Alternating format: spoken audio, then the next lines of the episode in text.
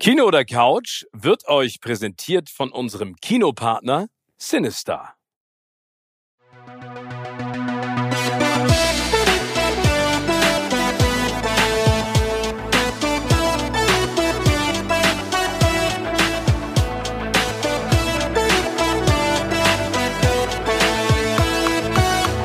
In meinem Podcast Kino oder Couch treffe ich jede Woche prominente Menschen aus den unterschiedlichsten Bereichen. Egal ob aus dem Sport, Musik, Kino, Serien oder Entertainment Business. Und gemeinsam sprechen wir über spannende Filme, Serien und das Leben. Und es wird die alles entscheidende Frage gestellt, Kino oder Couch.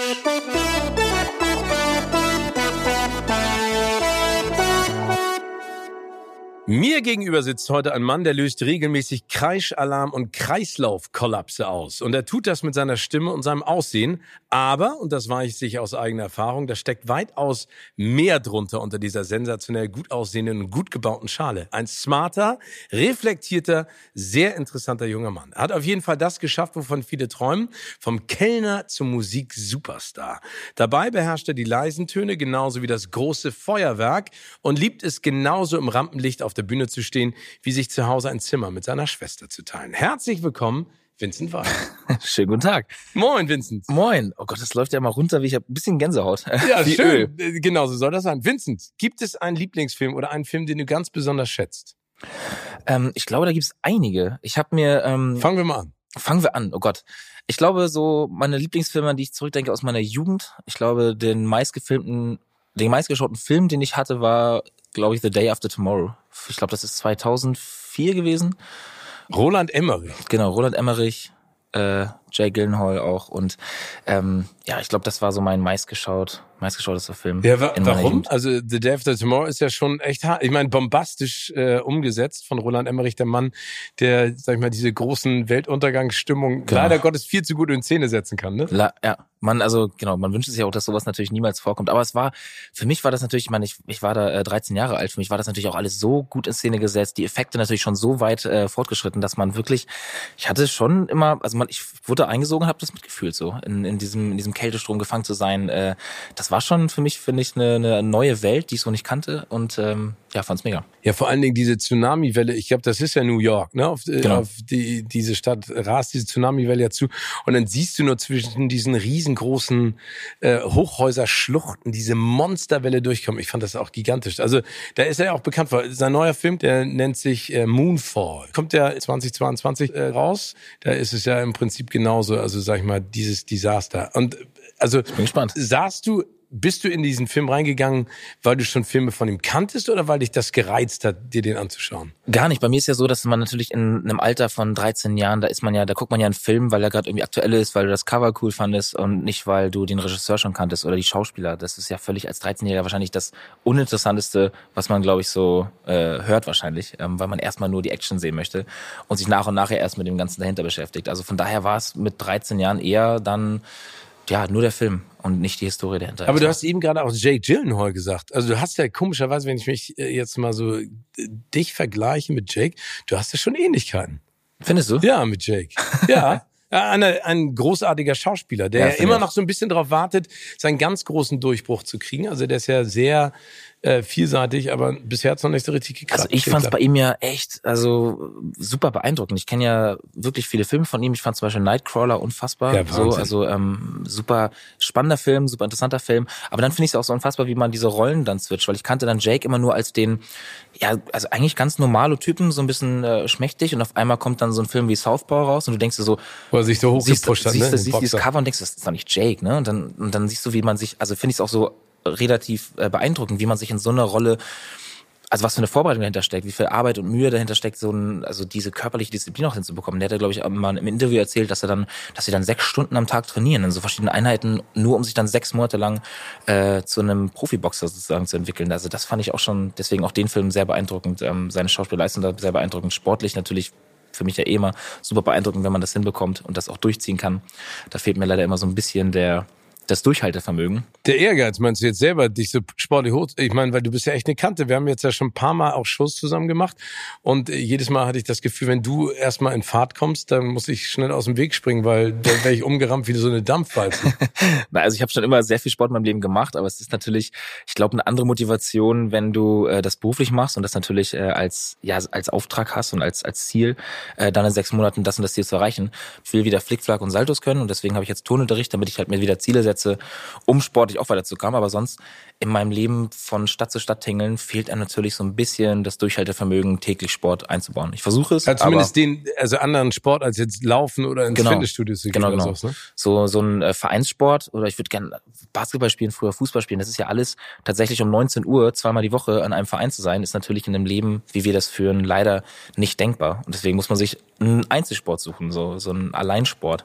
Was ich voll schade finde, weil ich finde, Mannschaftssport ist auch irgendwie, gerade als Jugendlicher, was total wichtig ist, um auch Teamgeist ähm, und ja, Mannschaftssport einfach kennenzulernen. Und, äh, Aber ich vermisse das auch total. Also ich habe ja ganz lange Fußball und Basketball gespielt und dann zwischendurch ein bisschen Tennis. Aber ich vermisse auch dieses gemeinschaftlich als Team etwas zu erreichen und erfolgreich zu sein. Ne? Ja. Also wenn du alleine im Basketball spielst oder alleine schaffst es, um die Alster zu laufen oder sowas, dann freust du dich vielleicht kurz, aber dieses gemeinschaftlich, ne, irgendwie ja. eine andere Mannschaft zu schlagen oder dann dieses Comeback zu feiern oder sowas oder ein cooles, äh, ich fand es auch immer super. Das vermisse ich auch, stimmt. Es ist wirklich einfach viel schwieriger geworden äh, durch diesen Alltag. Aber es kannst du ja, also könntest du ja wieder theoretischerweise einbauen. Ja, wenn ich ähm, das Arbeitsleben so ein bisschen reduzieren würde. Also es ist ja eben das, das große Ziel bei mir, so ein bisschen Balance in mein Beruf und Privatleben reinzubringen, weil ich natürlich die letzten Jahre alles auf die Karte ähm, Karriere und Beruf gelegt, gelegt habe. Aber ähm, ich hätte auf jeden Fall schon wieder richtig Lust, was regelmäßig zu machen. Und, ähm, Aber hast du das Gefühl, du hast was verpasst? Privat? Mh, oh, das ist echt, das ist schwierig, glaube ich, weil ich glaube, ich habe ja so, ich habe so viel schon erleben dürfen in meinem jungen Alter. Ich bin 28 Jahre alt und habe, glaube ich, mehr Dinge erlebt, als ich mir mit 40, 50 Jahren jemals erträumt hätte. Und ähm, finde aber trotzdem, dadurch, dass ich direkt nach meinem Abi sofort mich selbstständig gemacht habe mit 18 und angefangen habe zu arbeiten, äh, fand ich es dann immer schon in der Zeit zumindest traurig und schade, dass dann Freunde irgendwie Auslandssemester gemacht haben, Work and Travel, ähm, erstmal zwei Jahre durchgefeiert haben, dann mal so ein bisschen Orientierung, was mache ich überhaupt, mal einen Studiengang angefangen, das Studentenleben kennengelernt, das ist natürlich alles an mir vorbeigezogen. Äh, was ich dann die Anfangsjahre schade fand, dass ich so Studentenleben und das ganze, ach, ich gucke erstmal, was ich machen möchte, so ein bisschen übersprungen habe. Bin natürlich jetzt aber sehr, sehr dankbar, dadurch, dass ich jetzt schon so weit gekommen bin, auch sofort wusste, was ich als Traumberuf machen möchte. Das wissen ja einige bis Mitte, Ende 20 noch nicht, was sie überhaupt in ihrem Leben machen wollen. Ja, und vor allen Dingen dürfen sie auch nicht das erleben oder beziehungsweise das in der Perfektion machen und auf dem professionellen Level, ja. wie du das jetzt mittlerweile machst. Ne? Ja. Also das ist ja wirklich beeindruckend. Also das muss man auf der anderen Seite ja auch immer hochhalten. Aber ich kann das verstehen. Ich glaube, das, das Spannende ist daran ja, äh, also ich glaube, es gehört immer dazu, um zu lernen, wenn man reflektiert, aber es ist auch ganz wichtig, sich die Chance zu geben, nicht nachtragend zu sein. Weißt du, was ich meine? Total, klar ich finde ja auch eh mal schwierig die Frage, also mich wäre das ganz oft gefragt, ich weiß gar nicht warum, bereust du die Entscheidung, bereust du die Entscheidung ähm, oder auch die Frage, ob ich was verpasst habe. Ich finde, ich bin ja super happy mit dem, was ich mache und ich kann jeden Tag Menschen glücklich machen. Wenn ich auf der Bühne stehe und ich sehe da äh, die vierjährige Tochter auf den Schultern von Papa, die meine Songs mitsingt, dann denke ich mir, dass ich einfach alles richtig gemacht habe. So diese strahlenden Kinderaugen zu sehen und dann denke ich so, scheiß auf alles, was, oh Gott, ich weiß nicht, was sagen darf, piep auf alles, was... Nee, ähm, du kannst scheiße sagen, was, du kannst alles sagen, was du willst. Das ist ja das Schöne. Sehr gut. Ähm, dann denke ich auch wirklich, ey, ist alles äh, richtig gelaufen. So, wenn man diese strahlenden Augen sieht und so viele Menschen glücklich machen kann, dann ist es egal, ob ich äh, ein Jahr Party oder Auslandssemester verpasst habe oder nicht, weil ich einfach schon das mache, was mich halt erfüllt im Leben.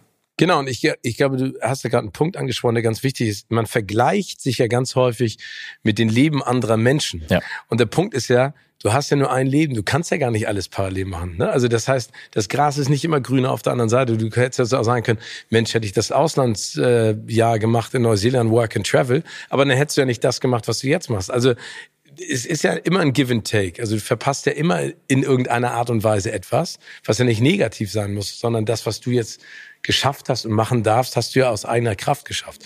Und insofern finde ich das total ja. bewundernswert. Ja, ich hoffe, dass es auch, dass es alle so viele Menschen wie möglich das hinbekommen, ähm, das auch so zu sehen und glücklich mit dem zu sein, was sie haben, weil man hört ja ganz auf diesen Spruch, ey, du kannst alles im Leben machen, was du möchtest und so, aber ich denke mir auch manchmal, naja, ich kann kein Fußballprofi mehr werden, ich bin einfach zu alt, so die Chance habe ich einfach verpasst und damit muss ich aber trotzdem happy sein und ich will dem, gar kein Fußballprofi so. Ja, oder ich will kein Fußballprofi, genau. Ähm, man muss, also ich hoffe, dass es halt die meisten Menschen schaffen, dass sie glücklich sind mit dem, was sie haben, was sie erreicht haben oder auch sich Ziele setzen und die verfolgen und nicht immer nur gucken, Mann, der hat das, der hat jenes. Ich meine, das kriegen, kriegt ja eine Person des öffentlichen Lebens ja auch oft zu hören, ähm, ja, du hast ja so viel, ne? Und die sehen ja auch die Glamour-Welt oder nur das, was man auf Social Media teilt und ähm, dann kommt diese Neidgesellschaft, die in Deutschland natürlich irgendwie sehr stark ausgeprägt ist, was ich relativ schwierig finde. Ähm, ich finde es schade, ich finde es schwierig und schade. schade ne? Super weil, schade, es ist wirklich traurig. Ne? Weil, weil, weil da sitzt keiner und sagt so, ey Vincent, du bist 28, wow, ja. ey, wie cool, was du da geleistet hast. Ich wünsche dir viel Glück, sondern es ist eher so, ja, du hast, also. Beschwer dich doch nicht über dies. Ja, das, genau, aber warum, das, warum darfst du dich darüber nicht beschweren? Ne? Du bist ja auch nur ein Mensch. Ja. Du kannst ja auch mal grumpy aufstehen, finde ich auch völlig legitim. Ja. Muss sein. Muss sein, ja. Kommen wir von Day After Tomorrow noch mal zu anderen Filmen. Du hast gesagt, es gibt mehrere. Also Day After Tomorrow finde ich auf jeden Fall schon mal eine, eine schöne Wahl. Ja, ich bin ähm, die Filme, die mich glaube ich am meisten, also es gibt natürlich wirklich super viele. Ne? Ja. Man jetzt, ähm, ich gucke gerne Filme, die halt mehrere Teile haben, sowas wie natürlich Star Wars, was mich meine Jugend über begleitet hat. Dann irgendwie. Bist du Star Wars oder Star Trek? Äh, Star Wars. Star okay. Trek habe ich tatsächlich noch keinen einzigen Film geschaut. Äh, das sollte ich wahrscheinlich mal nachholen. Also man kennt natürlich ähm, die, Char die Hauptcharaktere und äh, die, die Handzeichen, äh, die, die ja. Spook da macht. Ähm, aber ich war, ich war dann eher Star Wars, aber am meisten, also im Science Fiction hat mich irgendwie sehr begeistert, weil ich mal so in andere Welten abtauchen konnte, in die man dann so, die halt, die halt nicht real sind und ich das unfassbar fand, was die Regisseure und die Produktion da geschaffen haben. Ob es jetzt Herr der Ringe ist, ähm, Hobbit, ähm, Harry Potter äh, natürlich, ähm, aber ich glaube, am meisten begleitet hat mich äh, Fast and Furious tatsächlich. Wirklich? Ja. Wow.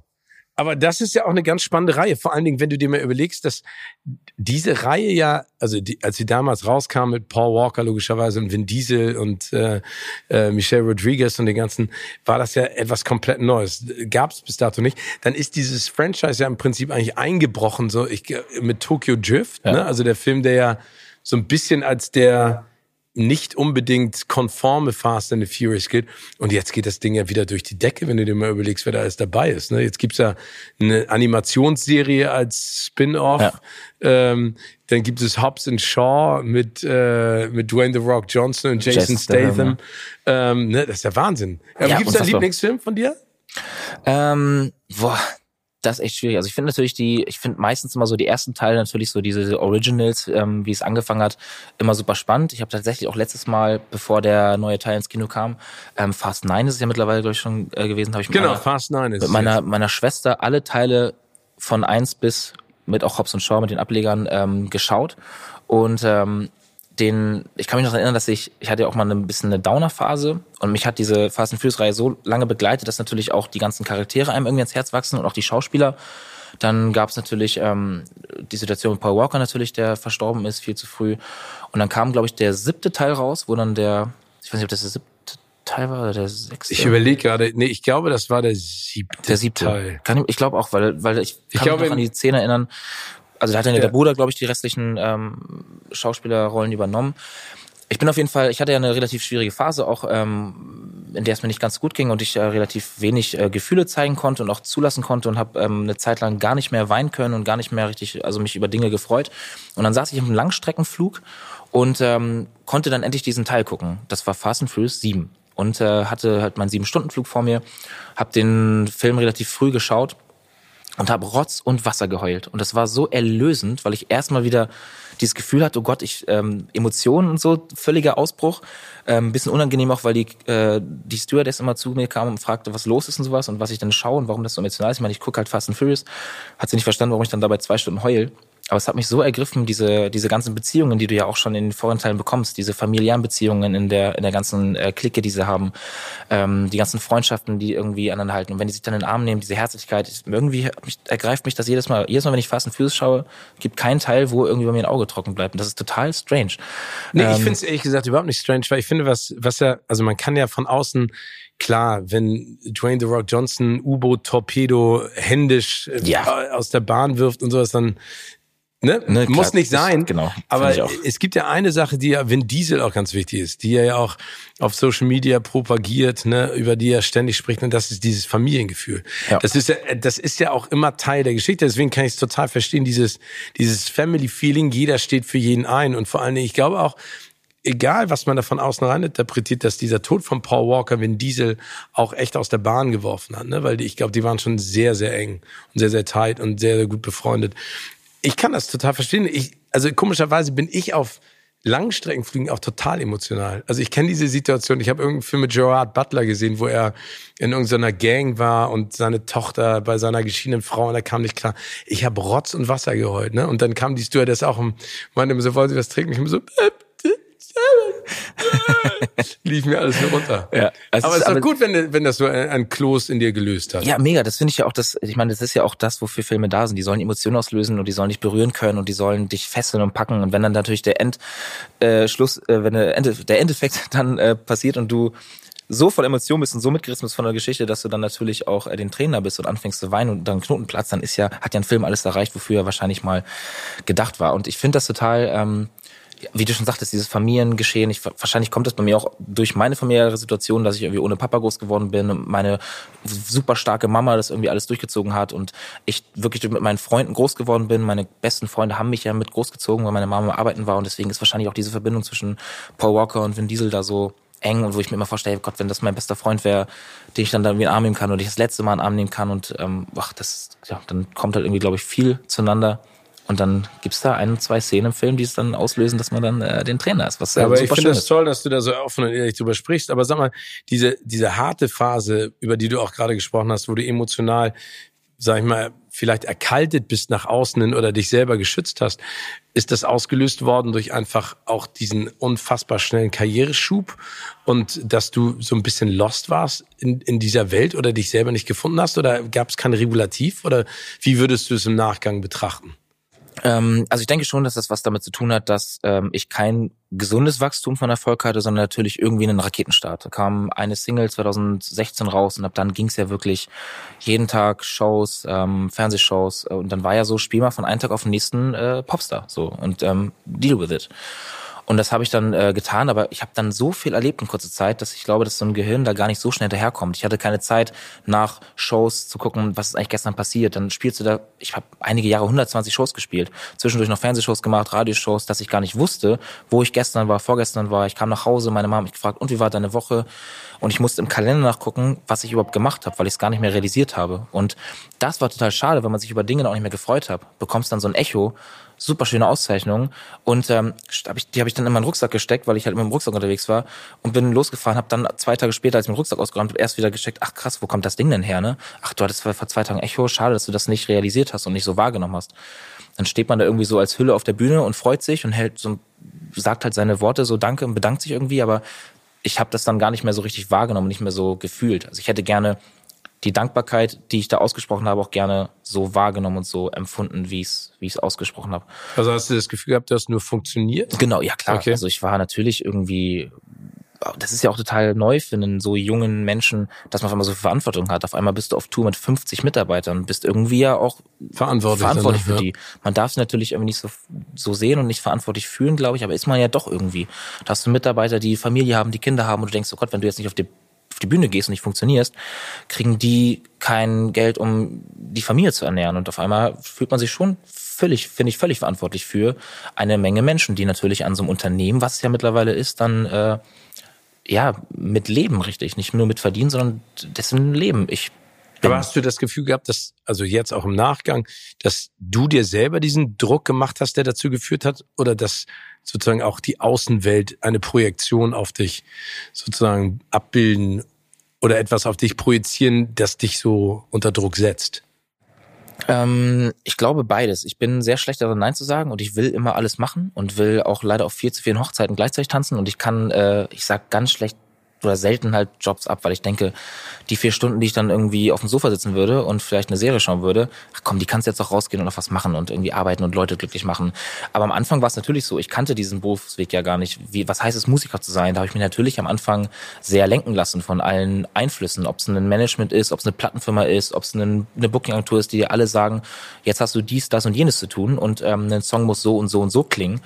Ähm, das war das erste, die erste Albumphase, glaube ich, so, dass ich mich schon sehr lenken lassen habe und von außen beeinflussen lassen habe. Bin da zum Glück relativ schnell rausgekommen. Managementwechsel, meine Freunde, mein Team gefunden, mit dem ich Musik mache und dann die eigenen Wege gegangen. Ab dann wurde es auch äh, deutlich besser und auch die Musik persönlicher und ehrlicher und äh, das Ganze hat mehr, mehr, viel mehr Spaß gemacht, weil man auf einmal man selber sein konnte und nicht ähm, die, der geformte Popstar, der äh, im Deutschpop-Bereich funktionieren soll, weil er Umsatz machen soll. Was ich sehr schade fand am Anfang. Aber ähm, ja, ich glaube, es hat schon viel damit zu tun, dass ich halt durch dieses rasante Leben gerast bin, ohne Zeit zu haben, zu reflektieren.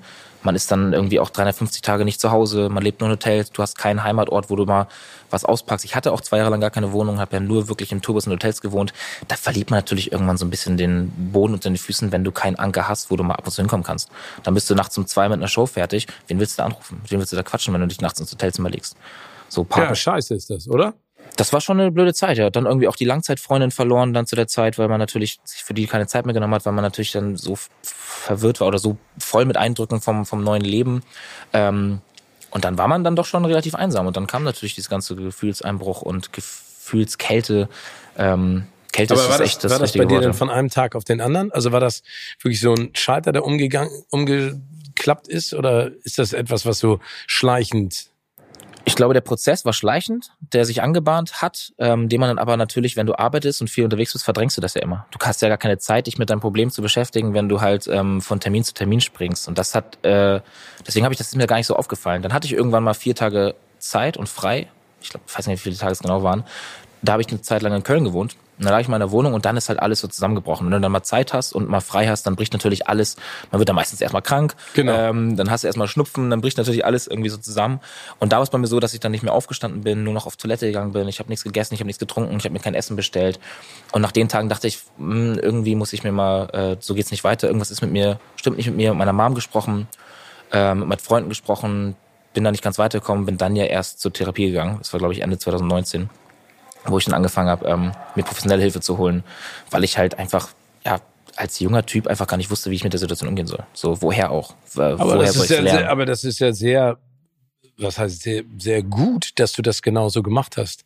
Dass du gesagt hast, du brauchst im Prinzip eine neutrale Person, die dir hilft. Ne? Weil ich glaube, auch Freunde oder Familie, deine Mutter in diesem Fall oder auch deine Schwester, sind dann dir ja emotional auch zu nah. Das kenne ich ja auch. Klar. Also ich habe solche Phasen ja auch. Ne? Also und ich bin jetzt ja einen Ticken älter, aber ich kann das total verstehen. Vor allen Dingen, wenn man freiberuflich arbeitet, so wie wir beide, hat man ja immer das Gefühl, dass der nächste Job ist vielleicht dann der Icebreaker oder der nächste, die nächste Single haut dann richtig durch, das nächste Video.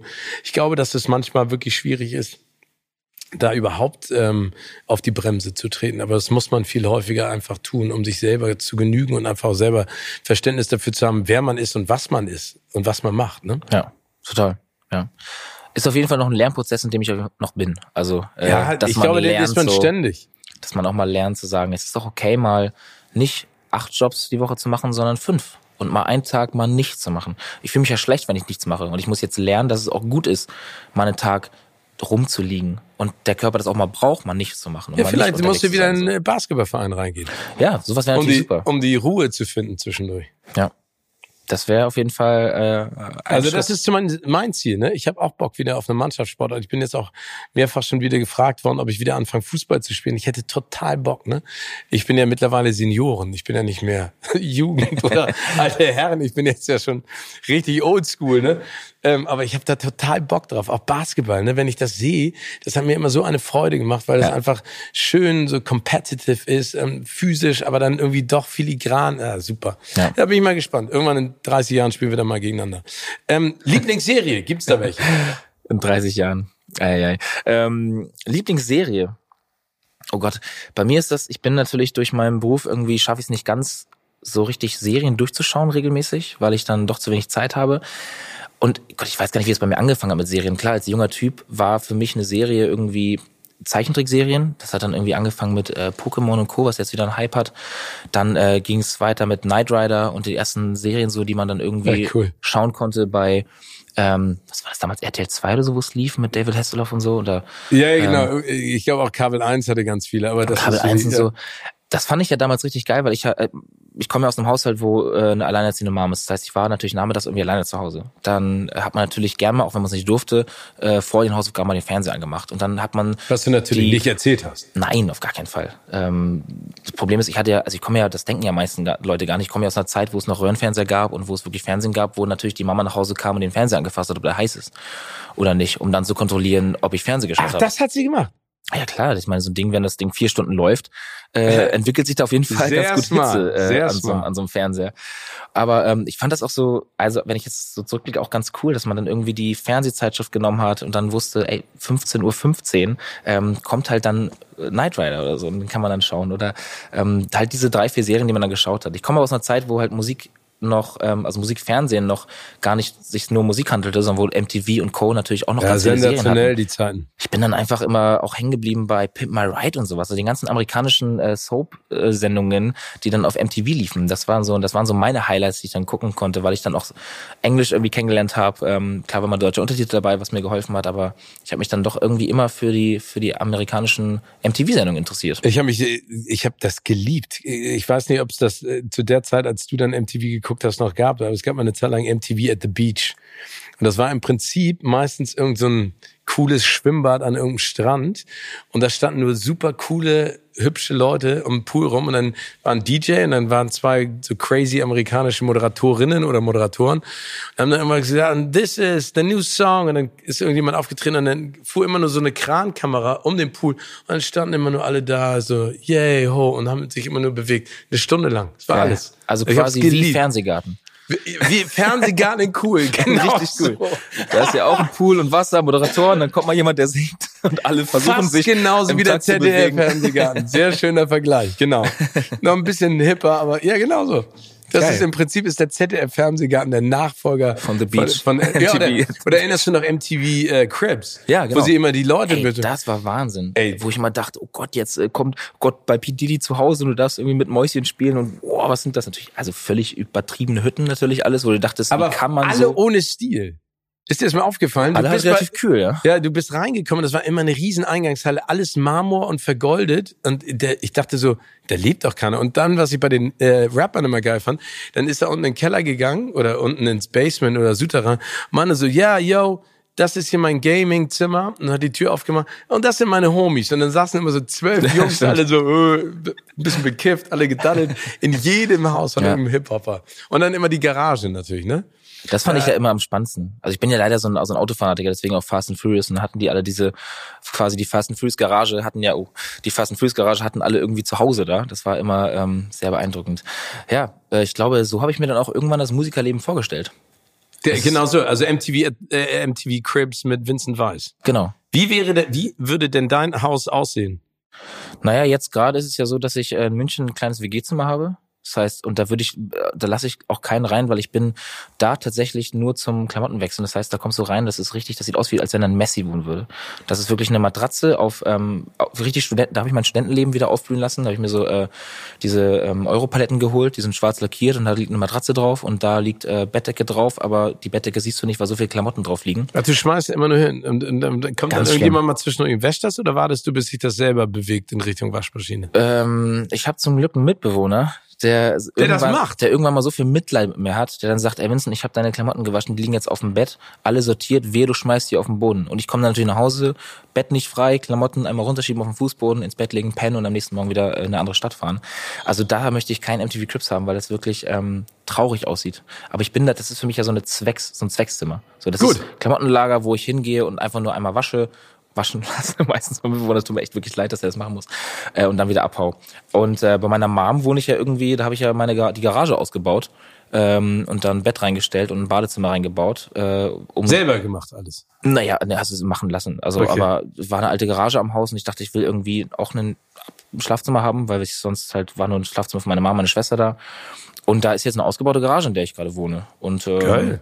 Mega geil, weil wenn man so ein Ding modern ausbaut, Fußbodenheizung und so alles und am Bett wie im Hotel so ein elektrischer Knopf, der die Jalousien runter macht, das finde ich ja mega. Ähm, kann vom Bett aus Licht ausmachen und äh, dann auch mit Fernsehen oder Netflix oder auch immer einschlafen. Also das ist eigentlich eigentlich ganz cool. Aber ähm, weiter reicht's mir bei MT Clips noch nicht. Ich habe jetzt vor, im Frühjahr umzuziehen und das wirklich mal das erste Mal so ein Eigenheim zu haben. Mal und schauen, wo, in welcher Stadt? Also würdest du äh, ich mache ja alles, kommen, alles im Norden auf dem Dorf. Also okay. ich, ich werde den Norden nicht verlassen. Ich lieb's da. Ich lieb's hier zu Hause. Ähm, Norddeutschland ist einfach meine Heimat. Ich liebe das Meer. Ich liebe die Ostsee. Ich bin da groß geworden. Ich bin da mit dem Fahrrad nach der Schule am Strand gefahren, habe da meine Hausaufgaben gemacht und will will's nicht verlassen. Also ich mag auch die Berge, wenn ich in München bin, im Studio zum Arbeiten mit einem Produzenten. Aber dann denke ich mir doch immer nur, wenn ich an irgendwelchen Seen sitze oder an Flüssen, denke ich mir so, es ist nicht die Ostsee. Und äh, deswegen nee, das stimmt. Ich glaube, Wasser oder hier. Berge ist immer eine, eine Grundsatzdiskussion. Ne? Ich bin ja auch, ich finde das Wasser, also Elbe oder Nordsee oder Ostsee, das hat äh, so wahnsinnig viel von Freiheit. Ich finde Berge im Sommer auch toll, ja. aber ich finde dieses rausgucken, keine Ahnung, irgendwie habe ich immer das Gefühl, ich kann überall hin, muss aber nicht, sondern ich spüre das irgendwie, dass es da ist. Ja.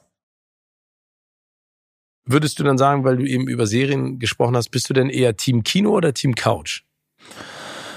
Boah, das ist ähm, total schwierig. Ähm, ich war früher, als ich in einer Beziehung war, mit meiner Freundin sind wir jeden Mittwoch oder ich glaube, dreimal im Monat Mittwochs immer ins Kino gegangen, weil in München gab es immer Mittwoch die Filmpremieren, die dann Donnerstag rauskamen ins Kino. Und dann gab es ja immer so Secret-Premieren, das halt einfach ins Kino gegangen bist und wusstest gar nicht, was kommt. Du warst dann erst im Kinosaal, wurdest überrascht mit dem Film. Und das war immer ganz geil. Da war ich wirklich immer im Kino. Und ich finde, es gibt natürlich auch Filme, die muss man im Kino schauen, finde ich. Also zum Beispiel. Du hast den paar genannt, ne? Hobbit, Herr der Ringe, ja, Fast and Furious. Aber auch zum Beispiel Avatar rauskam. Ne? Ja. Ich meine, was war das für ein Film? Ich finde es voll schade, wenn man das auf dem Smartphone schaut, ne? Weil man einfach diese Farbkulisse und das, was da geschaffen wurde, das finde ich, ist für die große Leinwand gemacht. Und ähm, genauso wie Musik ist ja, wenn ich, ich erinnere mich immer, ich erinnere mich immer daran, wenn ich im Studio bin und wir hören dann einen Mix von einem Song auf natürlich riesengroßen Studioboxen und knallen uns das um die Ohren und denken so, oh, wie fett das hier klingt und wie geil das abgemischt ist, um dann rauszufinden, dass die meisten das halt über iPhone-Boxen hören und, ähm, und so halt Musik abgespielt wird meistens. Und dann denkst du mir, Mann, du machst dir die ganze Mühe in einem Studio damit es auf einem kleinen Handy dann irgendwann abgespielt wird. Und ich finde das noch, glaube ich, schlimmer für so einen Regisseur, wenn er denkt, ich habe hier Komposition gemacht und ähm, eine Riesenproduktion gefahren, damit es dann im Endeffekt übers iPhone, oder ich kenne das von mir selber, ich tingle ja von Hotelzimmer zu Hotelzimmer und ich habe dann mein iPad dabei und ich schaue dann Kinofilme oder Serien im Bett mit einem aufgeklappten iPad über iPad-Lautsprecher und denke mir so, man, also eigentlich wurde dafür der Film wahrscheinlich nicht gemacht, dafür, dass ich jetzt hier in einer zerknüllten Decke auf dem iPad schaue, über mit, okay, mittlerweile sind Lautsprecher auch gut, aber es klingt natürlich nicht so, als wenn du natürlich in einem Kino sitzt und da mittlerweile Dolby Atmos hast und mittlerweile ja auch äh, das Licht mitspielt im Raum, äh, was, was, die Kino, was die Leinwand hergibt. Ich glaube, es gibt halt Filme, die muss man im Kino schauen. Also wenn zum Beispiel der zweite Avatar-Teil rauskommt, schaue ich natürlich im Kino. Oder der neue James Bond, der gerade rauskam, der wird natürlich dann im Kino geschaut. Es gibt für mich Kann einfach ich auch verstehen. So ja, der, der nächste Avatar ist ja noch Kinostart Ende 2022, also im Dezember. Und das, was jetzt rausgekommen ist, ist ja, dass äh, das unter Wasser spielt. Mhm. Also es gibt ein, ein Unterwasservolk, was irgendwie zur Hilfe gerufen wird von hier Jake Sully und seiner Familie. Und das, was ich gelesen habe, ist, äh, also Sam Worthington und Zoe Saldana, Naitiri und Jake Sully haben jetzt Kinder gekriegt und kämpfen immer noch gegen. Ich bin auch gespannt. Ich bin so Mich gespannt. Vor allem, weil es ja schon so lange, ich meine, wann, Avatar war 2009? Ähm, acht, nee zwölf, ist das zwölf Jahre her? Es kann gut sein, dass ja. es zwölf Jahre her ist. Ich hätte jetzt, ich dachte jetzt acht Jahre, aber ich glaube, es ist zwölf Jahre. Ich glaube, es ist schon, ja. also 2009. Und das ist schon eine lange, eine lange Spanne, dass dann so eine Geschichte weiter. Also ich bin auch super, super gespannt und freue mich auch drauf, auch mit mir da dann ein Kinoticket zu holen ne? und dann ja, zu sagen, ey, jetzt habe ich diese äh, mittlerweile zwei Kilo Popcorn-Boxen. Ich habe das Gefühl, die werden immer größer und eine Liter Cola. Ähm, das ist für mich ja auch so ein Tag, wenn ich ins Kino gehe, da weiß ich auch, ey, da ist auch Ernährung egal. Da ist einfach so ein Tag, da hast du zwei Stunden Zeit und kannst äh, einfach alles nur essen, was geht. Alles machen. Da haust du noch ein Eis in der Pause, wenn der Eismann reinkommt ne? und dann äh, das ist für mich so ein, so ein Kinoabend. Das ist halt total geil. Da geht man am besten, also ich gehe dann meistens vorher noch essen schön, dass man sagt, jetzt Abendessen, dann ins Kino, dort mit Süßigkeiten, also mit Popcorn und, und Co. vollhauen und dann ähm, glücklich mit einer schönen Geschichte quasi ins Bett fallen danach. Das Aber ist, äh, also bist Abend. du denn jemand, der momentan, vor allen Dingen, wenn du jetzt kurz vor einer Tour stehst oder während der Tour ganz extrem auf Ernährung achtet? Ähm, also ich bin ja leider ein Typ, der super extrem ist. Für mich, ich bin so ein richtiger Schwarz-Weiß-Typ. Entweder ähm, gehe ich morgens um sechs zum Sport und esse wirklich super gesund, oder ich esse morgens Kinderriegel, mittags eine Pizza und ähm, trinke abends acht Liter Bier.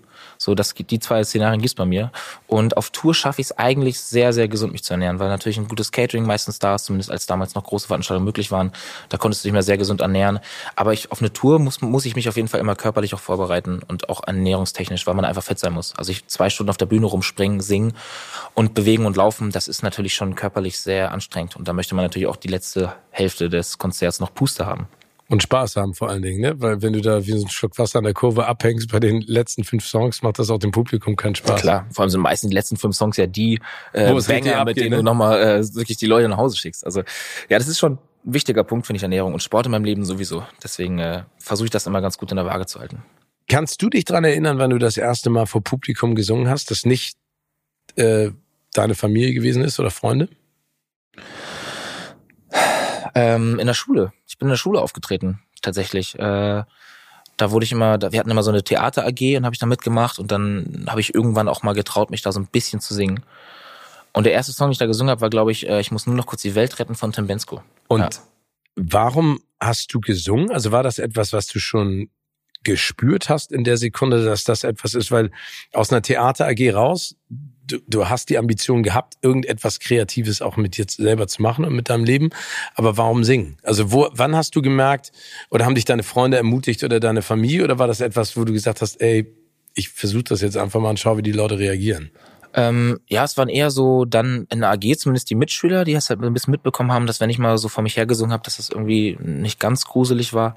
Ähm, das kam ja bei mir auch relativ spät. Ich habe ja mit 17 erst so richtig angefangen zu singen. Also es ist ja elf Jahre, also elf Jahre klingt lang, aber es ist erst elf Jahre her. Und ich habe immer nur für mich alleine gesungen bei mir zu Hause. Und dann irgendwann natürlich mit Freunden versucht so ein bisschen zu singen, mir ein kleines Mikrofon gekauft und dann, wenn mal Freunde zu Hause waren, habe ich dann beim Vorglühen, bevor wir in den Club gegangen sind, habe ich dann irgendwie mal kurz was gesungen, ne, weil alles irgendwie äh, mit 17, 18 dann irgendwie dann doch cool fanden, wenn einer irgendwie ein bisschen gesungen hat.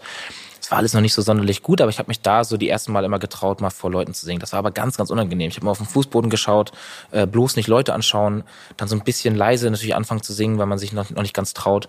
Und so war das in der Theater AG dann auch, dass ich irgendwann so vor mich hergesungen habe und dann irgendwann die Lehrerin auch mir so einen Druck gab und meinte, äh, ja, dann, dann, dann sing das halt.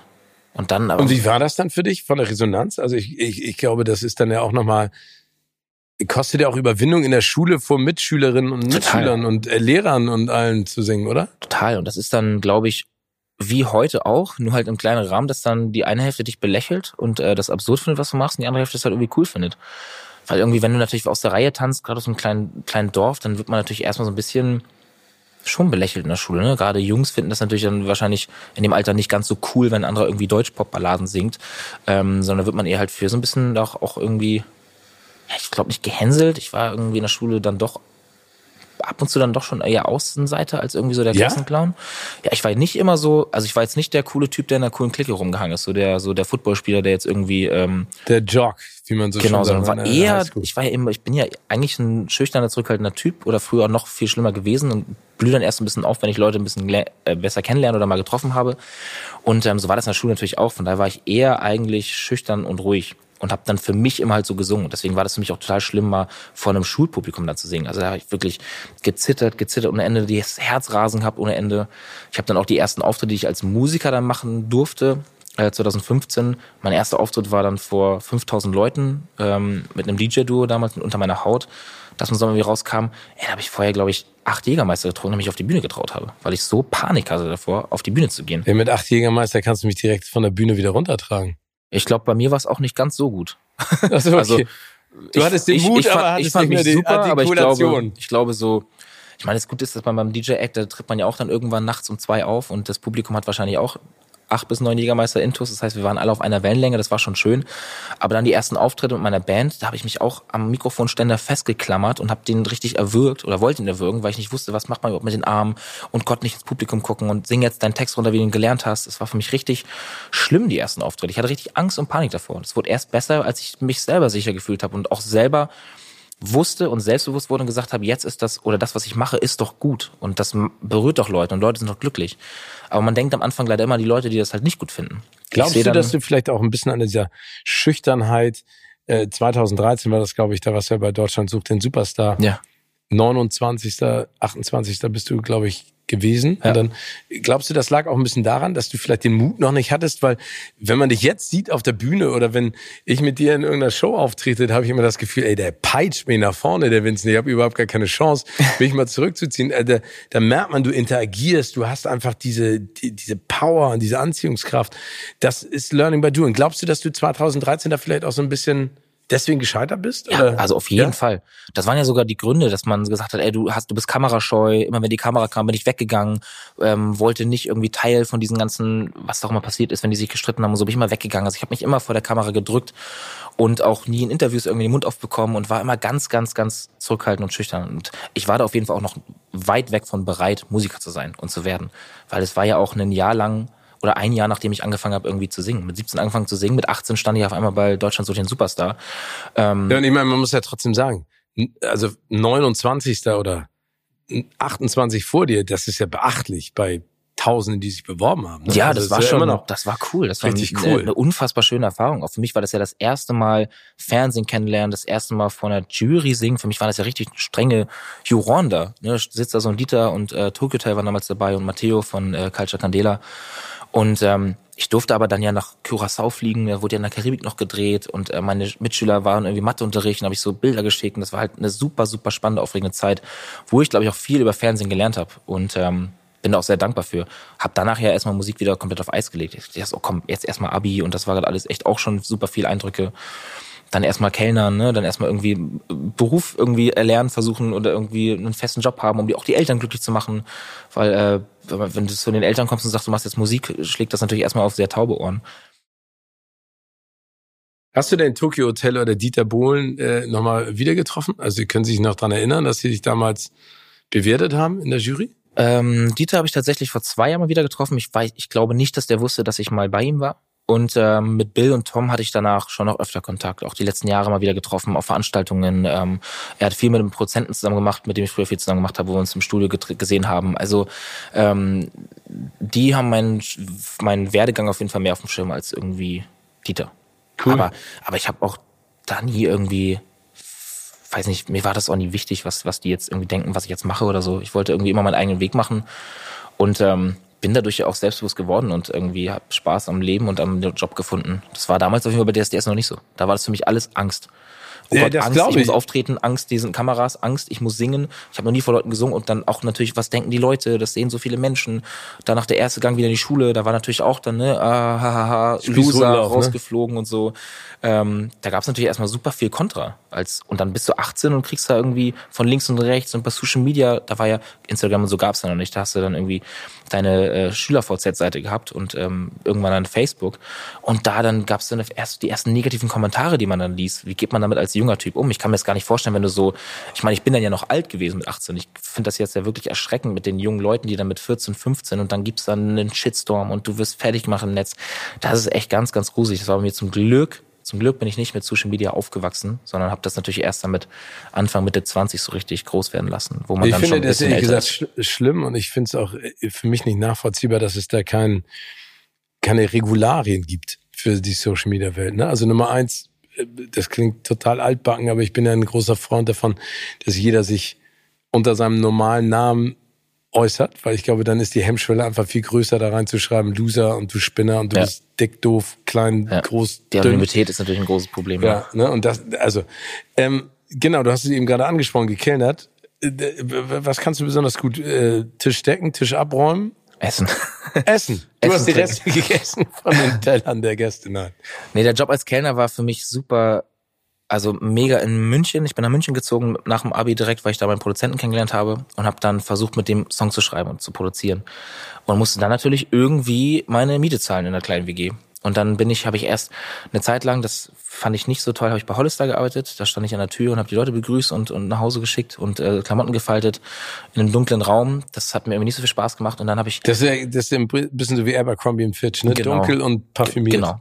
Äh, und das Schlimmste für mich war, dass es liefen, glaube ich, sechs oder sieben Songs, gibt's in der Playlist, die laufen für drei oh. Monate und die laufen in Dauerschleife. Oh. Das heißt, du hast dann deine Acht-Stunden-Schicht abgezählt, in wie oft kommt der eine Song noch. Und dann denkst du, oh Gott, noch zwölf Mal den Song, dann bist du endlich raus. So. Also es war richtig, also war wirklich kein Job, der mir Spaß macht, weil ich einfach auch gerne mit Leuten interagiere. Und dann bin ich zum Kellner gegangen und wollte das ausprobieren. Und das hat mir so gut gefallen und mir so viel Spaß gemacht, dass ich dann auch nach einem Monat da hat der Filialleiter dann aufgehört, hat mich als Nachfolger vorgeschlagen. Ähm, das fand der Besitzer damals zum Restaurant nicht so prickelnd, weil ich halt super jung war. Ich war damals 20, habe dann pro Monat bekommen und hab, war dann anderthalb Jahre nach dem pro Monat Filialleiter von dem, von dem Restaurant und konnte mir dadurch auch die Arbeitszeiten selber einteilen. Ich habe die Arbeitspläne geschrieben für das ganze Team, ähm, was natürlich viel in einer Stadt wie München aus Studenten besteht, die du natürlich einteilst, viele neu einarbeiten musst. Aber ich konnte auf jeden Fall meine 60 Stunden, die ich die Woche machen musste, so einteilen, dass ich dann die restlichen Stunden der Woche, 30, was auch immer ich mir dann zeigen habe, ins Studio gehen konnte. Das heißt, wenn ich wusste, ah, ich habe dann Termine, muss ins Studio nächste Woche, dann kann ich den Plan so schreiben, dass ich da dann arbeiten kann, wenn ich nicht ja, cool. Und das war halt wirklich mega, weil ich dann so flexibel war, an meiner Musik zu arbeiten und trotzdem konnte ich meine 60 Stunden im Restaurant erfüllen und konnte irgendwie meine Miete zahlen. Das war so die perfekte Kombi eigentlich. Aber es macht ja auch Spaß. Ich habe auch lange gekellnert. Ich Mega Spaß. Ich fand es äh, auch spannend. Hast dann deine Stammleute da und ja. irgendwie dann. Also das Einzige, was da blöd war, ich meine, Münchner Bier schmeckt halt super gut und du bist natürlich dann auch an der Quelle und stehst hinter der Bar und zapfst dann viel. Und dann zapfst du dir natürlich. du trinkst den Schaum ab und dann ist genau. trinkst dann mit dem Stammtisch natürlich das eine oder andere Bier mit. Das war schon irgendwie auch strange. aber, aber ja, es war eine coole Zeit, weil mich natürlich auch in meinem jungen Alter irgendwie auch heute noch keiner ernst nimmt so richtig. Äh, die Wirklich? Mich, was heißt keine ernst nehmen? Aber ich sehe natürlich sehr jung aus. Ich sehe wirklich jung aus und mit 20, vor acht Jahren war das noch viel, viel schlimmer. Und wenn natürlich dann im Restaurant irgendwas passiert ist, wo natürlich ein Gast nach dem Filialleiter gefragt hat, dann ging ein Mitte 30-jähriger Kellner weg und dann kam ich an den Tisch und ähm, habe gefragt, was los ist mit Cap nach hinten und so, noch jünger, sag ich aus, die sich natürlich erstmal verarscht gefühlt haben.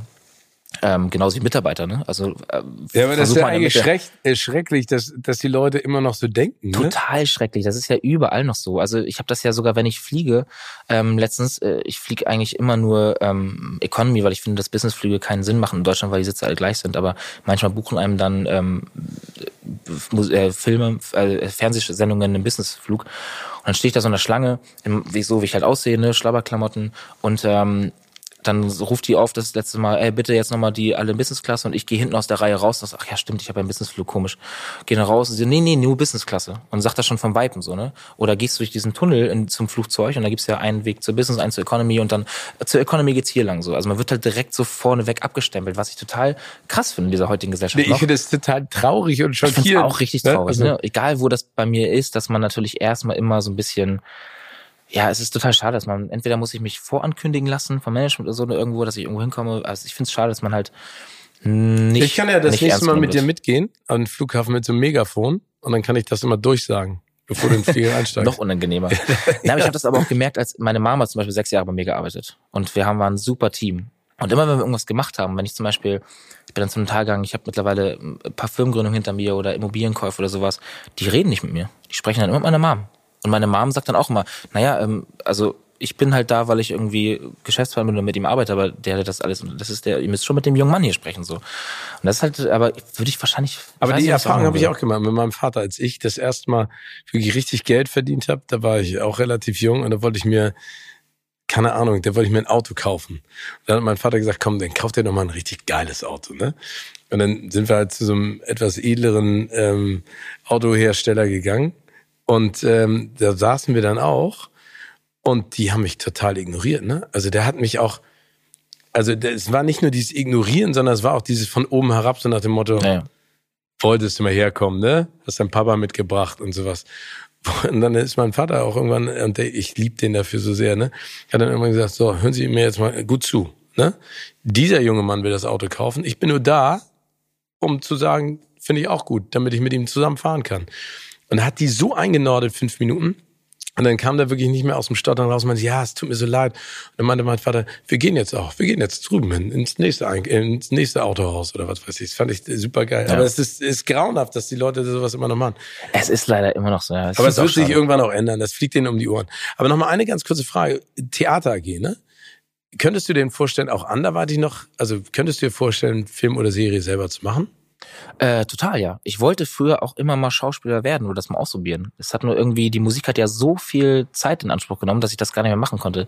Ich habe ja eine Zeit lang mal kurz in New York gewohnt und gemodelt und bin ja in Mailand unter Fashion Du bist immer gelaufen. noch, na, aber du bist doch immer noch in, unter, in deiner Modelagentur, oder? Genau, ich bin da immer noch, aber ich mache halt keinerlei Aufträge mehr irgendwie, weil ich halt einfach, ich will halt die Musik machen. So, das ist natürlich auch das, was ich machen möchte. Meine Mom nimmt mir das immer noch übel, bis heute und wahrscheinlich auch meine Ex-Freundin übel, weil ich damals äh, so verliebt war, dass ich gesagt habe, nee, ich bin in München. Ich hatte mal eine Anfrage nach Australien zu gehen und dort eine äh, Teenie-Serie zu machen als Schauspieler. Das war sowas wie Teen Wolf, nur halt äh, hat er tatsächlich auch ein bisschen unter Wasser gespielt, also so eine ganz absurde Teen-Serie. Und ich habe das damals mit Ja, ähm, Teen Wolf unter Wasser, weiß ich, äh, See, Seepferdchen, Seelöwe, Seehund. es war irgendwie, ich meine, es ist jetzt auch schon äh, elf Jahre her oder so, die Anfrage und sowas. Und ich habe das damals abgesagt und gesagt, nee, ich mach das nicht, weil ich halt damals meine Freundin kennengelernt habe und dann war ich so verliebt und ich so, nein, ich kann jetzt nicht ein Jahr weg und so. Ich äh, will hier irgendwie meine, meine Freundin nicht alleine lassen.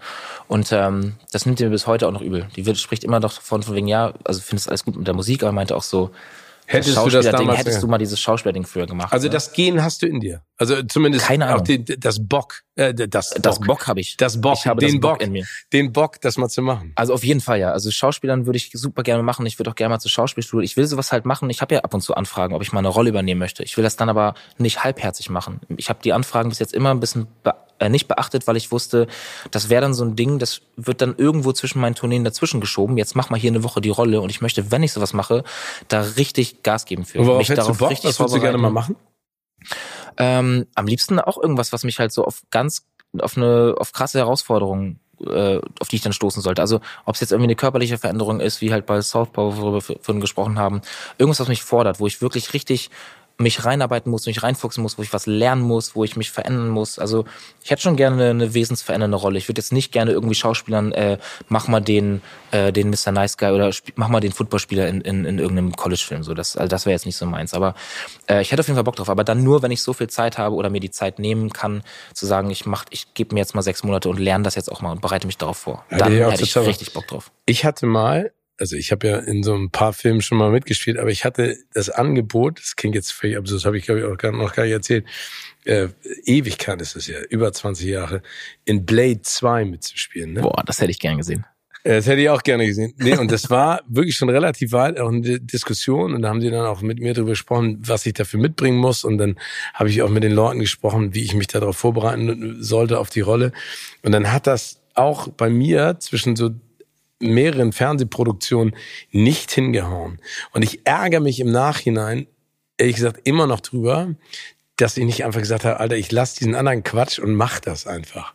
Das ist das, ich glaube, wenn es etwas bereut, dann ist es, dass ich das nicht gemacht habe. Ja, da sind wir wieder beim Thema von vom Anfang, wo man sagt, ne, äh, ist man nicht glücklich mit dem, was man macht und äh, Ja, ich bin total sagt man, habe glücklich. ich jetzt verpasst, irgendwie Schauspieler zu werden und so. Nein, nein, also, nee, das wär, nein, das, also ich glaube nicht, dass ich jetzt der große Schauspieler geworden wäre. Ne? Ich könntest du. äh, danke dir. Ich, also ich habe da auf jeden Fall Spaß dran, aber das ist so eine Gelegenheit, glaube ich, die hat sich damals mir geboten und dann ist es durch andere Gründe nicht passiert. Ist auch alles völlig okay. Ich bin auch zufrieden, aber manchmal so denkst du, oh Mensch, hätte, hätte ja was Geiles, Geiles draus werden können. was hättest du denn spielen sollen? Ich hätte, ich wäre in der Gang der Bösen gewesen. Ich, ich habe jetzt nicht mehr, ich wäre ein, einer von diesen, ich weiß gar nicht welcher das war. Der erste ist ja mit Steven Dorff. Der zweite, also Blade Trinity ist der dritte mit Ryan Reynolds. Ich Ja. weiß nicht, was in dem zweiten war. Der war, glaube ich, auch nicht so geil, ehrlich gesagt. Der war so ein bisschen, eher, ich habe das verdrängt. Aber ich war auf jeden Fall einer von diesen, von diesen ziemlich linkischen, miesen Typen, die da ein bisschen Randale gemacht haben. Ich würde gerne mit dir einmal über deinen Musikgeschmack sprechen, weil ich finde ich finde es beeindruckend, wenn man deine Songs hört. Du hast es ja vorhin auch gesagt, was die Musik bedeutet, wie persönlich du da auch bist, ne? Also in deinen Songs. Und du, du schreibst da wirklich ganz, ganz tolle Balladen. Privat hörst du aber das komplette Gegenteil, ja, ne? Linkin Park, System of a Down, das ist ja vielleicht auch emotional, aber auf eine härtere Art und Weise. Ähm, wa, wa, warum ist das so? Oder würdest du gerne auch die andere Musik machen, die du hörst? Oder ist das für dich das Ventil, auch deine Emotionalität nach, au- nach außen zu tragen? rumzuschreien. Einfach mal. Ähm, ich habe früher irgendwie angefangen mit einem Freund, der hat diese Shouts gemacht und diese Screams und ich konnte das nicht. Ich konnte halt immer nur so ein bisschen singen. Und dann haben wir uns immer Bands rausgesucht, die beides beinhalten, wo die Strophen geschautet sind und die äh, Refrains äh, gesungen. Und so haben wir angefangen, die ersten Songs zu covern und aufzunehmen. Das war für mich damals, so bin ich halt in diese Musik rein was heißt reingerutscht, reingeraten. Meine erste CD, die ich damals hatte, war Rammstein, das Mutteralbum damals. Ähm, und hab dann bin irgendwie mit Rock und Metal-Musik groß geworden. Hab das dann auch durch meine 13 Jahre lange Skateboard-Karriere irgendwie nie aufgehört zu hören. Auch heute nicht, weil ich einfach diese Musikstil wahnsinnig schön finde. Also schön klingt für andere immer so unverständnismäßig, weil natürlich meine Familie, Freunde und so sagen, dass sie daran nicht so viel schön finden an Geschreie und ähm, einer Double Bass im Schlagzeug und äh, kreischenden E-Gitarren. Aber ich find's mega. Ich finde die äh, Songs super, ich finde die Melodien super und ich würde wahrscheinlich auch nicht ausschließen, irgendwann mal so eine Musik zu machen. Ich wollte ich habe damals halt, als ich die ersten Songs geschrieben habe, gemerkt, dass ich mich einfach auf Deutsch super wohlfühle, anstatt auf Englisch, weil ich einfach kein Native, ich kann gut Englisch, aber ich bin kein Native English Speaker, so dass ich dann wirklich das, was ich sagen möchte, schön ausformuliere. Die ersten Songs, die ich auf Englisch mal geschrieben habe, das war wirklich äh, grauenvoll. Und da habe ich mich auf Deutsch sehr wohl gefühlt und dann natürlich mit Kombination meiner Stimmfarbe und wie ich dann auch irgendwie diese Songs versucht rüberzubringen, wurden die ersten Songs, die ich geschrieben habe, einfach Deutsch-Pop-Balladen und Deutsch-Pop-Nummern. Und ähm, die habe ich dann auch rausgebracht. Und dann ging das ja natürlich relativ schnell los, dass ich in dieser Deutsch-Pop-Welt auch auf einmal stand und äh, das machen durfte. Aber ich versuche natürlich gerade live und so schon, da spielen wir schon sehr viel rockiger als auf der Platte und mit vielen E-Gitarren, mit viel Feuer und ich brüllt auch ab und zu rum, scream das eine oder andere Mal ähm, und schließt das nicht aus, irgendwann mal ein Projekt zu machen, auch so mit meiner Band schon drüber gesprochen, mal einfach fernab von meinem Namen, von Vincent Weiss, eine Metal-Platte zu machen, aber dann auch einen Bandnamen. Dann quasi sowas wie Linkin Park zu machen, wo dann der Frontmann Chester Bennington oder dann bei mir im Fall Vincent Weiss einfach nur einer von fünf Bandmitgliedern ist, die äh, zusammen Metal machen. Cool, da bin ich mal gespannt. Ja, ich hoffe, auch da ist es natürlich wieder ähm, das Zeitmanagement, was man halt irgendwie finden muss, ne? oder der Ausgleich. Das wäre wahrscheinlich auch ein super Ausgleich zu sagen. Und jetzt nehme ich mir Zeit dafür, ob ich jetzt Basketball spielen gehe oder ich mache jetzt einfach mal was ganz anderes und mache eine Metalplatte. Also das wäre schon, wäre schon super. Ich habe ja, aber da schlummern ja ganz viele, ganz viele Sachen noch in dir, die sich irgendwann Bahn brechen, wenn die Zeit da ist. Ne? Ja, man muss die Zeit natürlich irgendwann nehmen. Man muss natürlich ja, irgendwann mal sagen. Nicht? Ja, klar, also, will ich auch. Also ich will noch so viel ausprobieren. Ich bin noch, ich bin erst 28, ich habe noch so viel vor mir und kann noch alles machen. Und gerade wenn man äh, äh, sich musikalisch auch, auch die Truppe hat. Meine ganze Band liebt die Musik natürlich auch, die ich privat höre. Das heißt, wenn wir im Tourbus sitzen und irgendwie von Stadt zu Stadt fahren, ähm, ballern wir uns natürlich die Metalplatten um die Ohren und, und grölen da rum und rasten völlig aus. Und das haben wir natürlich Bock, auch irgendwann mal auf Platte zu bringen. Cool. Guck mal, ich bin 49, ich habe auch noch so viel vor. Ich habe auch noch eine ganze Menge Sachen auf der auf der Uhr, auf die ich einfach total Bock drauf habe. Ähm, es gibt ja jemanden, den du extrem schätzt. Also zum einen dein bester Freund Marco ne, mit dem du ja eigentlich seit dem du im Kinderwagen bist, irgendwie parallel durch die Gegend gezogen bist. Ja, Brutkasten sogar nebeneinander. Brutkasten nebeneinander. Also seit meinem ersten Atemzug liegt er eigentlich neben mir, weil er ist früher als ich geboren und ähm, Brutkasten, Zwillingskarre, Kindergarten. Ich habe mein ganzes Leben mit dem gemacht. Also eigentlich Aber woran liegt das? Weil deine Eltern oder deine Mutter befreundet ist mit der Mutter von Marco oder weil genau. Ja Eltern, beste Freunde, gleichzeitig schwanger geworden, ähm, gleichzeitig die Kinder bekommen und dann natürlich auch irgendwie das ganze Leben zusammen miteinander verbracht. Also ich war auch, früher als meine Mama arbeiten war, habe ich natürlich immer bei meinem besten Freund dann irgendwie abgehangen und da mit der Familie dann gefrühstückt. Und es ist auch noch so zum Beispiel, dass ich Weihnachten, mein Weihnachtsfrühstück am nächsten Tag verbringe ich dann bei ihm und seiner Familie. So, das ist so mein, weil es für mich ja Familie auch ist. Ich kenne den ja seitdem ich lebe. Das ist ja, den kenne ich ja länger als meine Schwester. So, den kenne ich ja seit, den kenne ich genauso lange wie meine Mom. Also seit 28 Jahren ist, begleitet er mich. Deswegen ist es für mich eigentlich ein großer Bruder, obwohl ich das Gefühl habe, dass ich die Rolle des großen Bruders öfter einnehmen muss als er. Wie, wie ist das denn, was, da, was deine Persönlichkeit auch in der Öffentlichkeit angeht? Also meine ältesten Freunde kenne ich auch seitdem ich drei bin. Ne? Ähm, und das ist schon faszinierend, mit was für einer Selbstverständlichkeit man miteinander umgeht, wenn man sich länger nicht sieht, was für ein Urvertrauen man hat. Und ich weiß, egal was los ist in meinem Leben, wenn ich die anrufe, stehen die bei mir sofort an meiner Seite, egal was los ist ähm, und gucken, aber auf der anderen Seite auch manchmal immer so ein bisschen lächelnd auf das, was ich mache, weil es so absurd ist, was ich auch machen darf, was mir total Spaß macht. Ja. Wie, wie ist das bei, bei Marco und dir?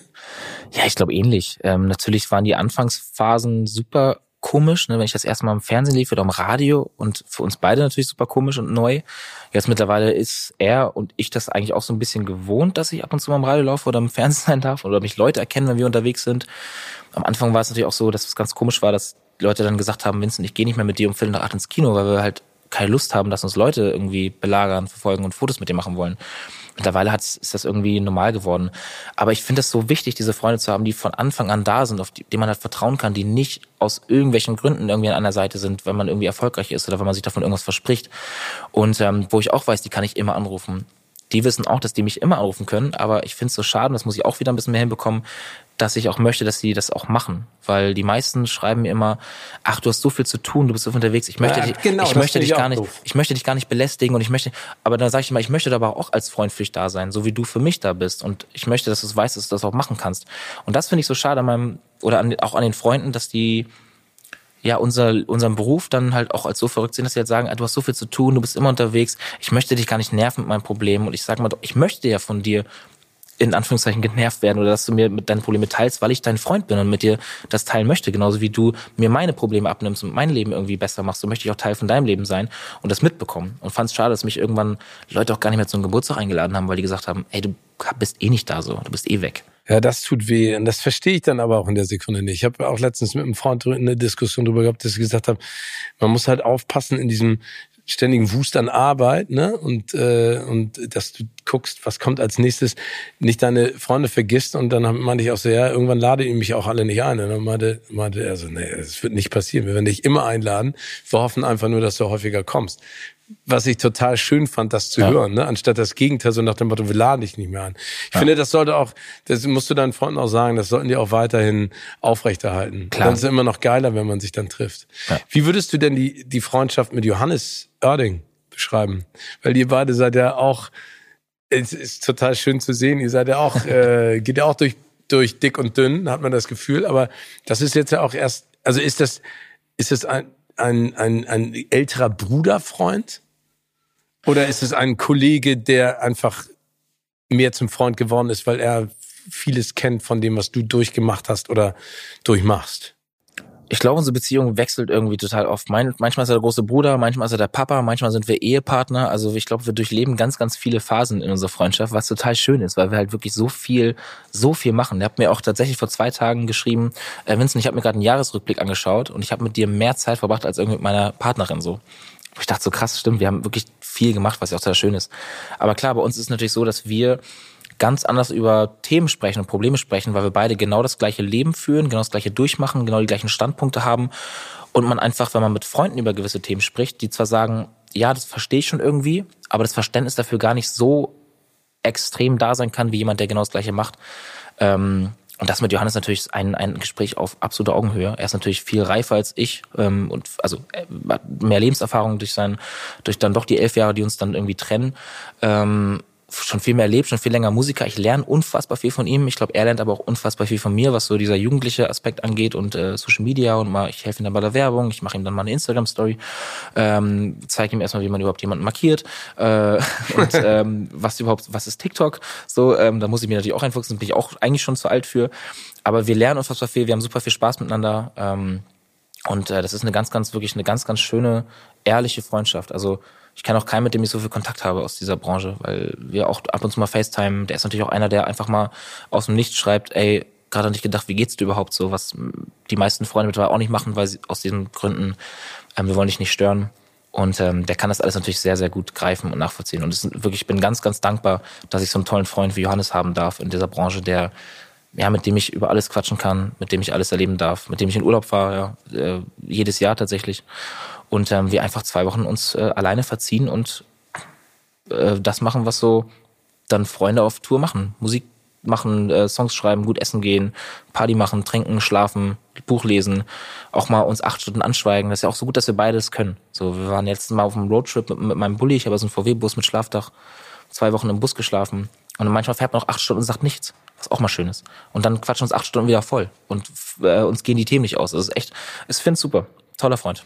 Toller Typ auch. Ja, finde ich absolut. Und man merkt es aber auch, dass ihr euch da sehr, sehr grün seid. Aber ich finde es schön und ich finde, das bestätigt dann ja auch immer wieder, dass, also Freundschaft hat ja nichts mit Quantität zu tun, auch wenn wir beide das kennen durch alte Freundschaften, sondern immer mit Qualität. Und wenn man auf jemanden trifft, dem man so viel Vertrauen entgegenbringen kann, von dem man auch viel Verständnis äh, entgegenbekommt, dann finde ich es wichtig. Und ich glaube, das Wichtigste an Freundschaften, das habe ich einfach gemeint, ist, dass es nie vorwurfsvoll sein darf.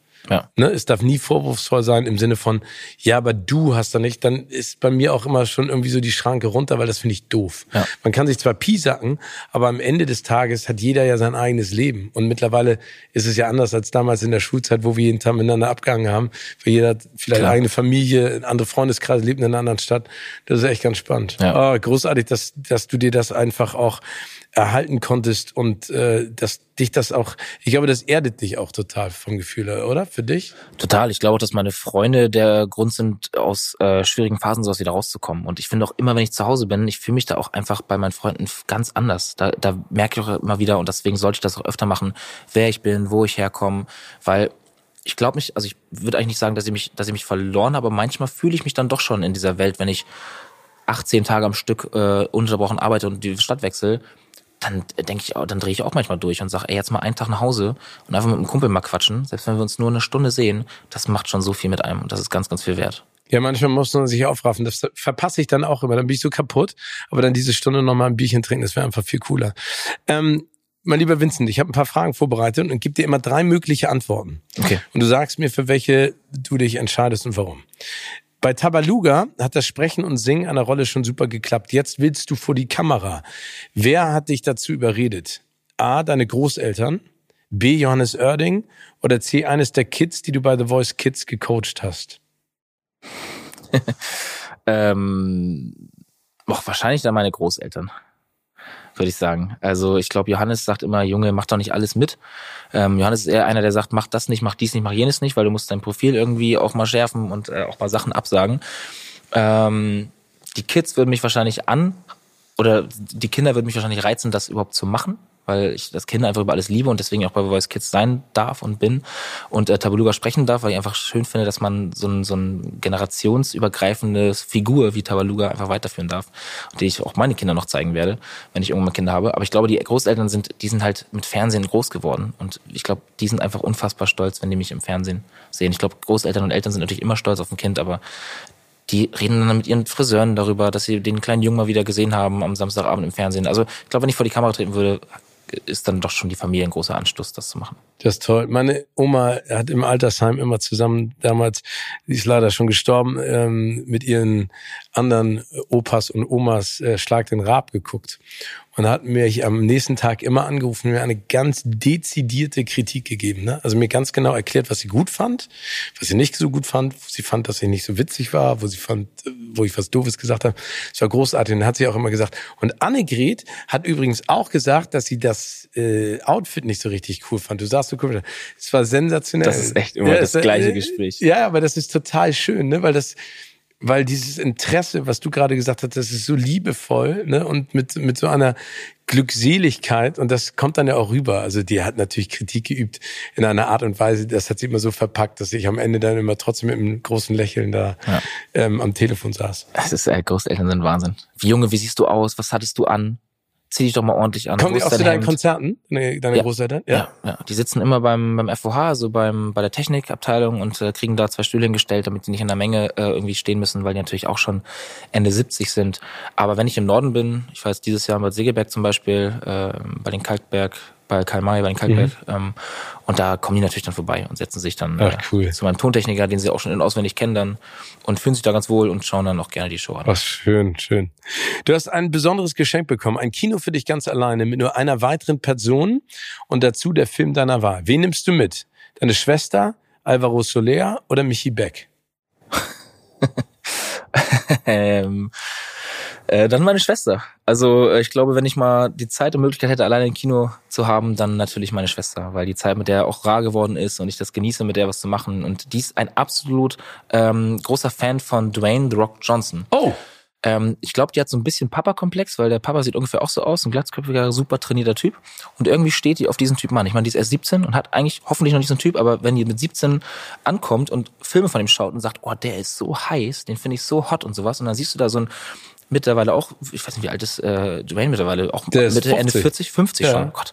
49, so, so, einen 50, so einen 50-jährigen Brecher, der schwitzend damit seinen Ultrabizeps steht und seine 17-jährige Schwester sagt, das ist so meine Traumannvorstellung. Komisches Gefühl, aber wahrscheinlich würde ich den neuesten Dwayne The Rock Johnson Film mit ihr gucken. Das ist jetzt wahrscheinlich gerade Red Notice, der gerade auf Netflix raufgekommen ist. Und den darf man sich angucken muss man aber nicht. Ja, ich habe den noch nicht geschaut tatsächlich. Dann aber viel Spaß. Ich habe ja schon ein paar Mal Dwayne The Rock Johnson interviewen und treffen dürfen und das ist echt unfassbar. Ich habe mal neben dem gesessen auf so einer Couch, weil wir so ein Zweier-Interview gemacht haben und der Bizeps ne, von Dwayne The Rock Johnson ist, also ich bin jetzt kein schmaler Hannes, aber der ist so groß wie mein Oberkörper, ne? Also das ist echt krass. und der schwitzt die ganze Zeit. Ja, ja, logischerweise. Ja. Da, du, da arbeitet einiges an dem Körper. Ja, du hast endlich ein Traumhaus auf dem Land gefunden, willst aber nicht alleine einziehen. Wen holst du dir als WG-Partner? Familie Forster Landrut, Smudo oder Joko Winterscheid? Ähm, ich glaube, ich würde Joko nehmen. Ich glaube, ich würde mit Joko einziehen, weil ich glaube, als drittes Rad in der Familie fände ich mich, glaube ich, so ein bisschen ausgeschlossen. Ähm, und ich glaube, mit Joko, ich meine, der hat auch Familie, aber du meintest ja gerade nur mit Joko zusammen. Wenn ich nur mit Joko zusammen wohnen würde, hätten wir, glaube ich, es wäre super witzig, Wir hatten super viel Spaß. Ich finde ihn aber auch unfassbar kreativ. Ich finde ihn ein super Unternehmer, wovon ich viel lernen kann. Also ich bin ja auch jemand, der gerne ähm, Firmenaufbau betreibt, in Startups investiert und äh, da hat Joko natürlich auch ein ganz gutes Händchen für und ich glaube, ich würde mit dem äh, ganz gut klarkommen und würde viel von ihm lernen wollen und viel Spaß mit ihm haben wollen. Und dann werden aus dem Traumhaus auf einmal ganz viele Traumhäuser bestimmt. Ja, ich glaube, ich würde erstmal mit einem Traumhaus auf dem Land anfangen. Weil, dann, äh, Garten wäre schon geil. Garten, kleines Häuschen. Platz, keine Nachbarn, laut sein, Musik machen. Ah, das ist geil. Das wäre schon cool. Bin ich direkt auf deiner Seite. Wer dürfte bei deiner nächsten Motorradspritztour auf dem Sozius Platz nehmen? Michael Patrick Kelly, Jeanette Biedermann oder Milo? Oh Gott. Ich stelle mir gerade Michael Patrick Kelly auf dem Sozius vor, auf meiner Rennmaschine, der das, glaube ich, nicht so witzig fänden würde. Der, der, ich glaube, der mag keine Geschwindigkeit. Der ne? mag das gar nicht. Ähm, Bist du denn so ein richtiger Speed-Demon? Leider ja. Also ich fahre, meine Maschine fährt 320, die fahre ich auch tatsächlich dann immer aus, wenn ich auf der Autobahn bin. Und ich bin ja mit Motorrad auch zwei Jahre auf der Rennstrecke gewesen und wirklich Rennstreckentraining gehabt und alles. Also ich bin wirklich ein absoluter Adrenalin- und Geschwindigkeitsjunkie, der auch wirklich dann leider das doch immer ausfällt, gerade auf dem Motorrad. Also Baustellenausfahrt, wenn dann wieder frei ergeben ist, dann werden aber auch dann wieder runtergeschalten bis zum, wahrscheinlich auch noch im 80 bin ich ja noch im ersten Gang. Und dann baller ich bis zum sechsten Gang die Gänge wirklich bis zum Drehzahlbegrenzer hoch und, und äh, mir geht richtig einer ab. also es ist schon für mich so. Ey, 320, alter Vater. Auf dem Motorrad, ja. das ist richtig. Ähm, aber da, da bist du dann auch wirklich so, ne?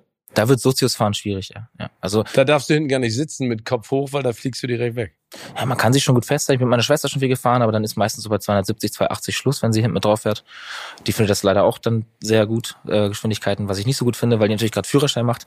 Warte mal, deine Schwester mag Geschwindigkeiten und Dwayne The Rock Johnson. Da freue ich mich ja drauf, wenn die mit ihrem ersten Freund nach Hause kommen. Ich auch. Aber ich glaube, die wird sich nicht trauen, ihren ersten Freund nach Hause zu bringen. Die sagt immer, sie traut sich nicht, den mir und meiner Mom vorzustellen, weil wir natürlich auch erstmal ein sehr derbes Duo sind. Ähm, derbes Duo im Sinne von Kritik. Ja, also seid ihr dann Kritik, wir reden, wir reden viel, wir sind auch sehr deutlich, dann sehr direkt und ähm, da hat sie dann so ein bisschen Bammel vor. Aber die ist auf jeden Fall auch ein Speed-Junkie. Die macht gerade Führerschein, deswegen habe ich so ein bisschen Bammel davor, dass sie ähm, Motorradführerschein will sie auch machen. Dann findet man das natürlich nicht, nicht so witzig bei mir selber habe ich das Gefühl zumindest, oder ich habe das eigentlich sehr gut unter Kontrolle. Ich bin ja wirklich ähm, erprobt. Ich fahre ja 100.000 Kilometer im Jahr Auto und Motorrad. Das ist äh, eine Menge und das mache ich seit Jahren. Von daher lebe ich auf dem Auto, äh, im Auto und auf dem Motorrad. Aber zur Sozius Frage, ich würde Janet Biedermann mitnehmen, weil die ist einfach, oh. die ist eine Adrenalin-Dame und die steht auf Action und auf Geschwindigkeit und ist eine kleine Rockerin. Ich glaube, dass sie damit, dass sie da viel Spaß drauf hätte und ähm, da auch kein Problem mit hätte, wenn ich das ab und zu mal den Gashahn aufdrehe. Da bin ich immer gespannt. Auch eine schöne Paarung. Mein lieber Vincent, das war ein großartiges Gespräch und ähm, ich glaube, ich habe allen Hörerinnen und Hörern nicht zu wenig versprochen, was für ein toller Typ du bist und vor allen Dingen, was du alles noch vor dir hast. Und ich drück dir die Daumen für eine großartige Karriere auf der Bühne mit Musik, aber ich freue mich noch mehr, wenn ich dich da mal als Schauspieler sehe und vor allen Dingen mit all den anderen Sachen, die da noch passieren. Eine letzte Frage habe ich aber noch. Welcher Filmtitel passt aktuell perfekt zu deinem Leben? Ein realer, den es gibt, oder einer, den du dir ausdenkst? Welcher Filmtitel? Ähm, boah. Truman Show wäre ein bisschen zu traurig. das wäre, aber ich meine, am Ende erkennt er ja, dass er sich Bahn brechen muss aus dem, was er erlebt. Also insofern ja. ist es ja auch etwas Positives. Ja, das stimmt schon. Ähm, ja, also ich meine, das war jetzt der erste Schnellschussgedanke, von daher würde ich jetzt einfach mal bei der Truman Show bleiben. Toller Film, tolles Ende ja auch, dass man sich daraus aus dem, aus dem äh, Leben das ein bisschen ausbricht. Ähm, ja, ich beende das dann mit der Truman Show, ja. Danke dir. Die Winnie Show. Die Winnie Show. Danke dir. Gerne.